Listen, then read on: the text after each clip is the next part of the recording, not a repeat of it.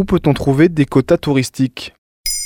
Merci d'avoir posé la question. Le surtourisme est devenu un véritable fléau des vacances d'été. Les lieux touristiques sont bondés. C'est désagréable pour les visiteurs, mais aussi surtout pour les milieux naturels, plus en péril que jamais entre le réchauffement climatique et la surfréquentation.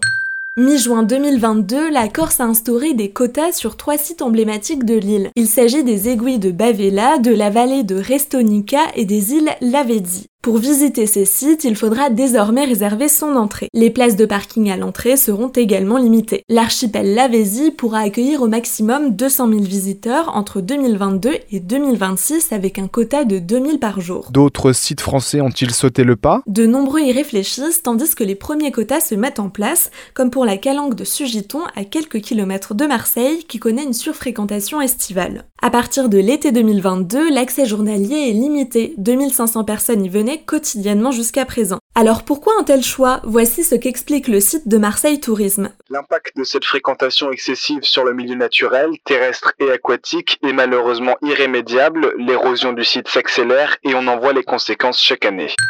Le col de Sugiton est accessible sans réservation. Pour la calanque, entre le 10 juillet et le 21 août, il faut réserver gratuitement son entrée jusqu'à 5 personnes maximum sur le site du Parc national des Calanques, 3 jours avant sa visite et jusqu'à 18h la veille. Et ailleurs dans le monde, ça se passe comment? En 2021, Venise a fait un premier pas vers la régulation de ses touristes en interdisant les paquebots. La Sérénissime ne comptait que 50 000 habitants en 2021, alors que deux ans plus tôt, en 2019, 5,5 millions de touristes ont visité la ville.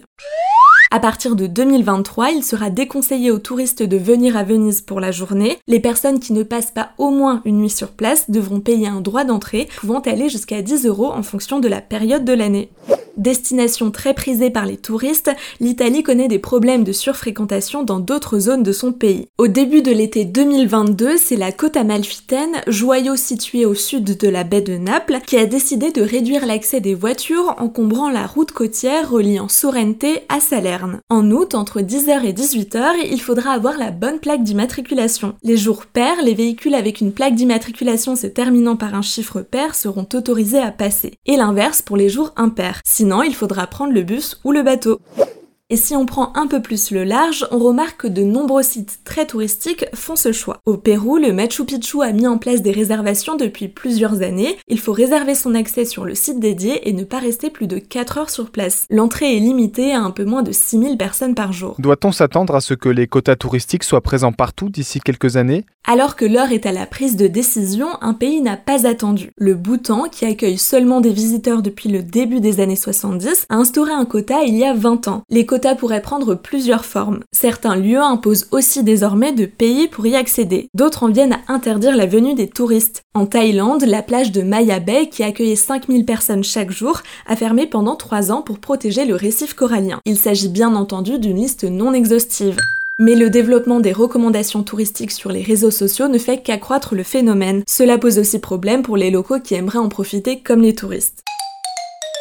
L'important est de prendre conscience du danger de la surfréquentation sur la biodiversité et de prendre soin des milieux naturels. La question de la régulation du tourisme de masse sera sans aucun doute très débattue ces prochaines années. Voilà ce que sont les quotas touristiques.